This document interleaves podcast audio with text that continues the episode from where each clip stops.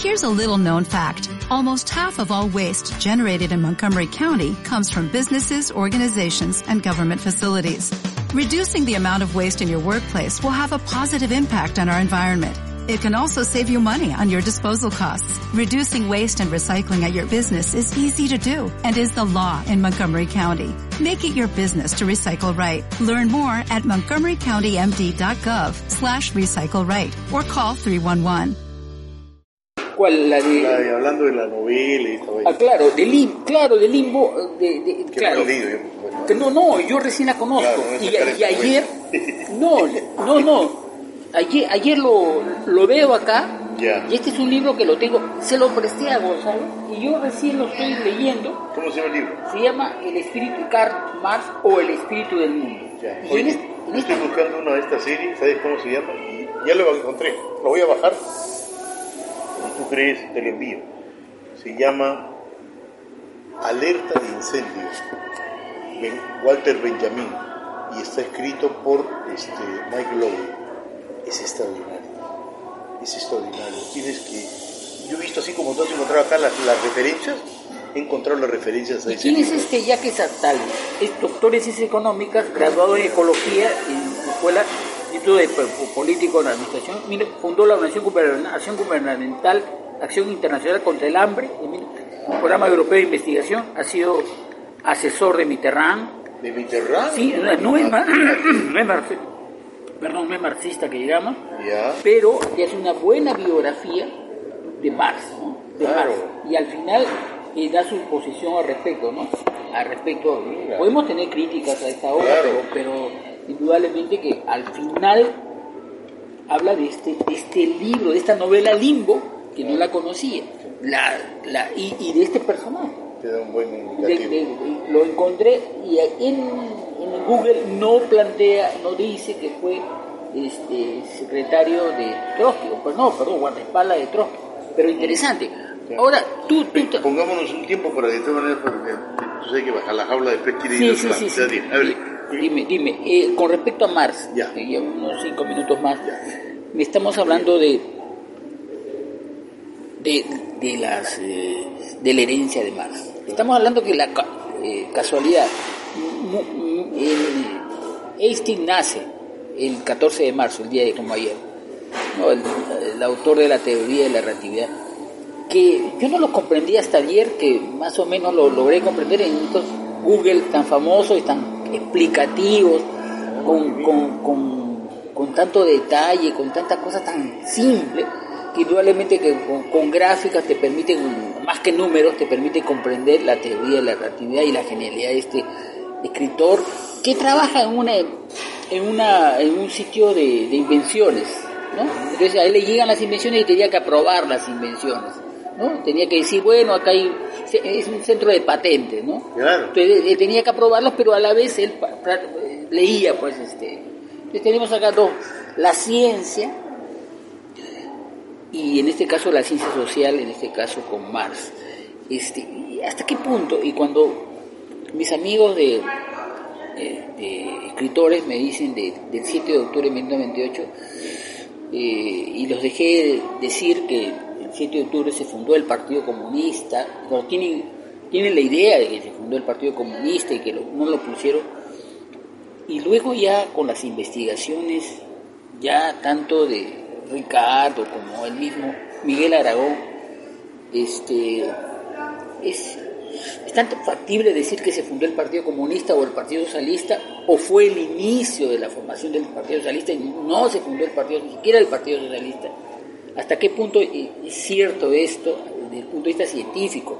No porque querramos, por mí, el 7 de octubre de repente se fundó el socialismo, el 7 de octubre de 1928 se fundó el socialismo de Perú, el comunismo, todo, todo se fundó todo, pero, pero ese es mi corazón, pero no es lo verdaderamente, lo que verdaderamente existe. Estamos hablando de ciencia, no, no de, de corazón, porque la gente habla por corazón, pero si es cierto o no es cierto. Bueno, yo creo que más que el tema de ciencia, o no por después voy a decirte por qué no lo considero que sea un tema entre ciencia y corazón, sino entre, en todo caso, este, contrastar la realidad, ¿no? la realidad. Entonces, eh, el corazón a veces no nos deja leer adecuadamente las cosas. Entonces, eh, ahora estamos en una capacidad, eh, inclusive solamente leyendo la correspondencia entre Mariátegui, Yaya y todos los exilados de esa época, ¿no? Eh, por Europa, estamos en capacidad de ver de que tanto el, partido prista, el PAP, no digo el APRA, sino el PAP, como, como el Partido Socialista, tienen su origen como pensamiento, como idea, como proyecto, en el frente conjunto que fue el APRA, ¿no es cierto?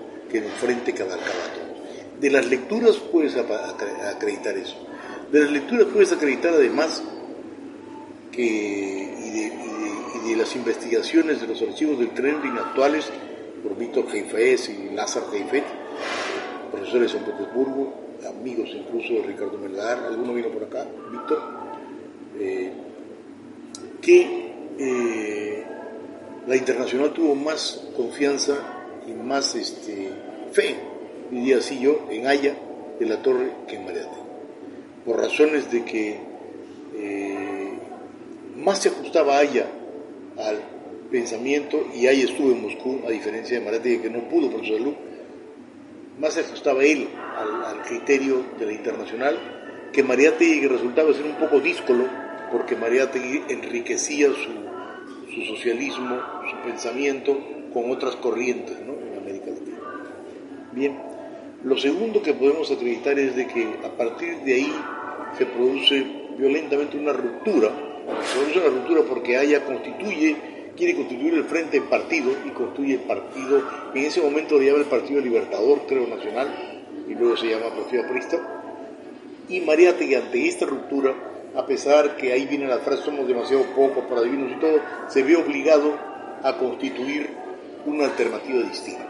Ahora bien, eso está claro, ¿no es cierto? Una alternativa, y ahí está el debate en las cartas, está el debate clarísimo. Bien. Ahora bien, Debate que se va decantando, ¿ah? porque en las cartas que incluso están en ese excelente compendio de cartas que acompaña el texto sobre Esteban Pavletti que ha publicado Ricardo Melgar, hay las cartas en las cuales eh, se dirige a Esteban Pavletti y le dice nosotros vamos a hacer el socialismo rojo totalmente, pero tenemos que saber disimularlo. Se declara hasta leninista. Bien, bueno, entonces eso prueba cómo se fue decantando el pensamiento y fue cambiando, ¿no? Ahora, en el caso del Partido Socialista, eh, evidentemente las investigaciones, yo diría, más concretas y puntuales, y con los textos en la mano de, Miguel Aragón, que creo que no somos suficientemente valoradas, deberíamos publicarlas y llevarlas al debate incluso. Algunos pensarán que no, pero es importante porque remece lo que pensábamos. Se prueba de que era un comité organizador, no podían decir, pues nacimos un partido de la noche a la mañana, hacer un debate con, casi con gente que estaba en el exterior, ¿no es cierto? No había las masas, no había estructura, era todavía la idea, ¿no? Es más, si somos un poco estrictos y dejamos el corazón de lado, todavía alrededor de Mariate había una élite, no eran, no eran grupos de, masas, organizaciones de masas, ¿no? A partir de, luego después se va a ir comenzando a trabajar, ¿no? Pero este, tengamos en cuenta que, que como se llama, este, ya habían diputados que se llamaban socialistas, diputados de Puno, que habían corrientes y en, Arequipa, no es el único, pero que sí había una élite intelectual alrededor de Mariate. Bueno, lo otro, los documentos mismos acreditan que hay reuniones, ¿no es cierto?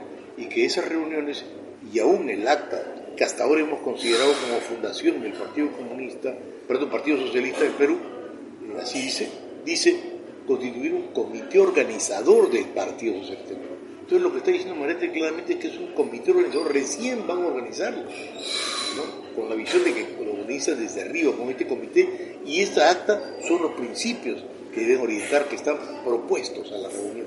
¿No es cierto? Esta reunión es la de este, octubre ¿no? de 1928.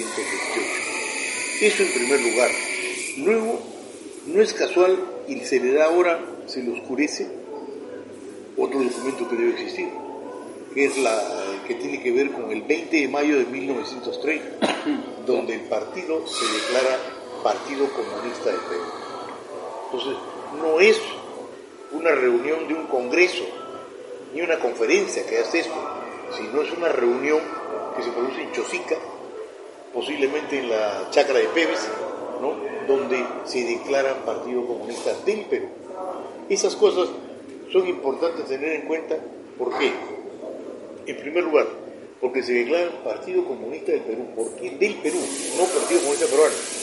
Porque estaban siguiendo la directiva de la Internacional que las organizaciones que se constituían eran secciones, y así sale luego todo el nombre, sección peruana o sección del Perú de la Internacional Comunista. Recordemos que la Internacional Comunista, a diferencia de las asociaciones internacionales de trabajadores anteriores, se constituye como un partido mundial de la revolución, cuya función es ir a la insurrección. Y por eso es que está centralizado, y por eso que son secciones. Hay que tener en cuenta esto, porque no lo, lo pasamos por alto, porque a ti te podían expulsar desde Moscú, desde, desde la dirección de la internacional te podían expulsar acá como sección.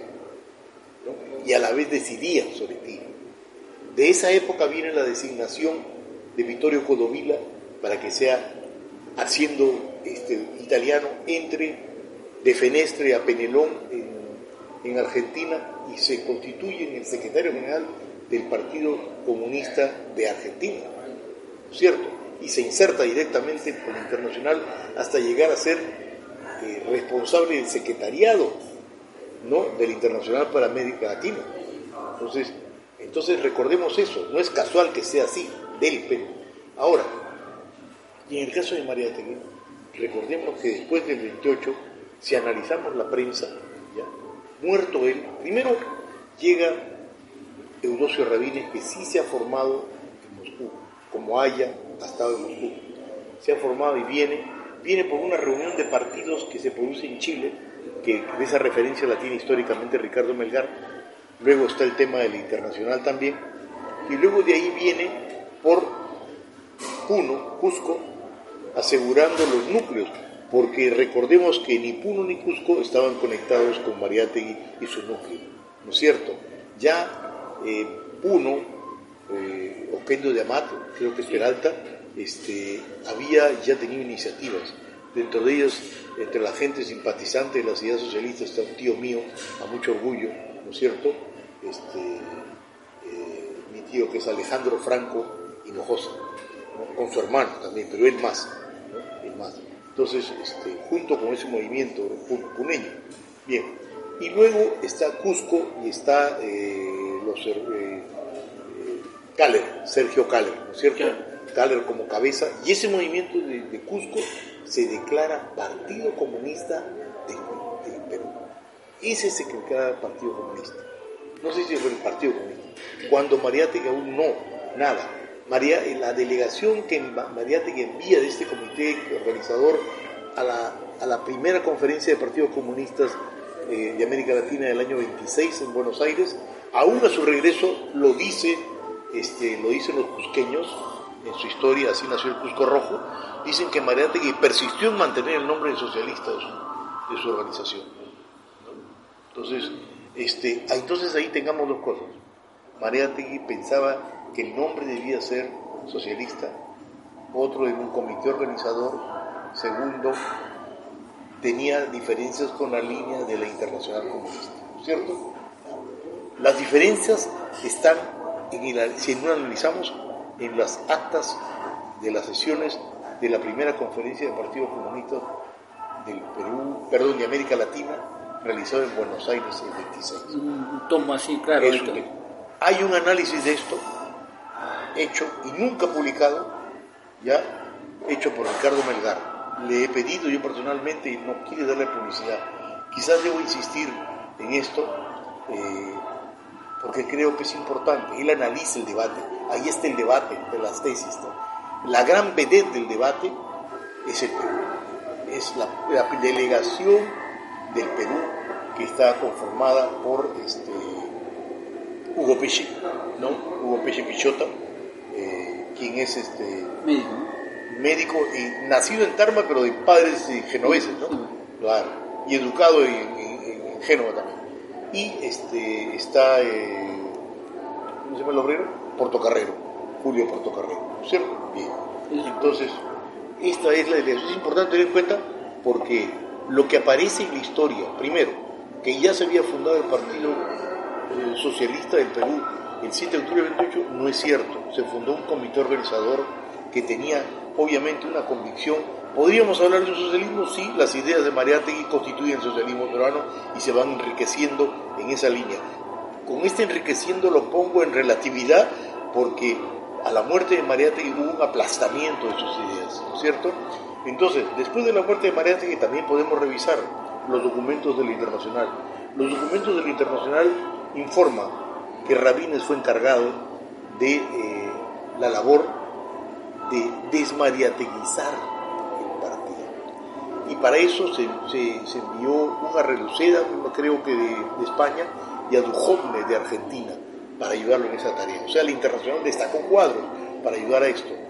Hay un editorial bajo tres banderas de la, del Partido Comunista del Perú, sección peruana nacional, en la cual se habla claramente de combatir y desmariateguizar el partido y se califica al mariateguismo como una desviación hermana de la prisma. Y se, señala que Mariategui no llegó eh, a, asumir una posición socialista. Esta es la historia que la van enterrando porque después nos pintan otra cosa. Porque lo cierto es que nos preguntamos hasta ahora, ¿qué pasó cuando vino Rabines acá encargado por? Es evidente que Mariátegui se quedó solo porque aún la defensa de Arroyo Posada no es una defensa que rompa no con las posiciones de la internacional abiertamente, sino es una defensa tibia. Y todos los demás, Avelino Navarro, todos los demás, nada, nada, ni la torre, nada. Entonces, lo que nos hace pensar que el 20 de mayo, que el 20 de mayo creo que es el 30, sí, 20 de mayo, lo que nació fue una nueva organización, ¿no? Constituida bajo la directiva de la internacional de repente con la mejor de las intenciones, pero el dirigismo desde, desde afuera era la idea que lo inspiró. Muchas gracias, Gustavo. te, agradezco mucho. Este, para conversar más, un, gran, un gran abrazo para ti.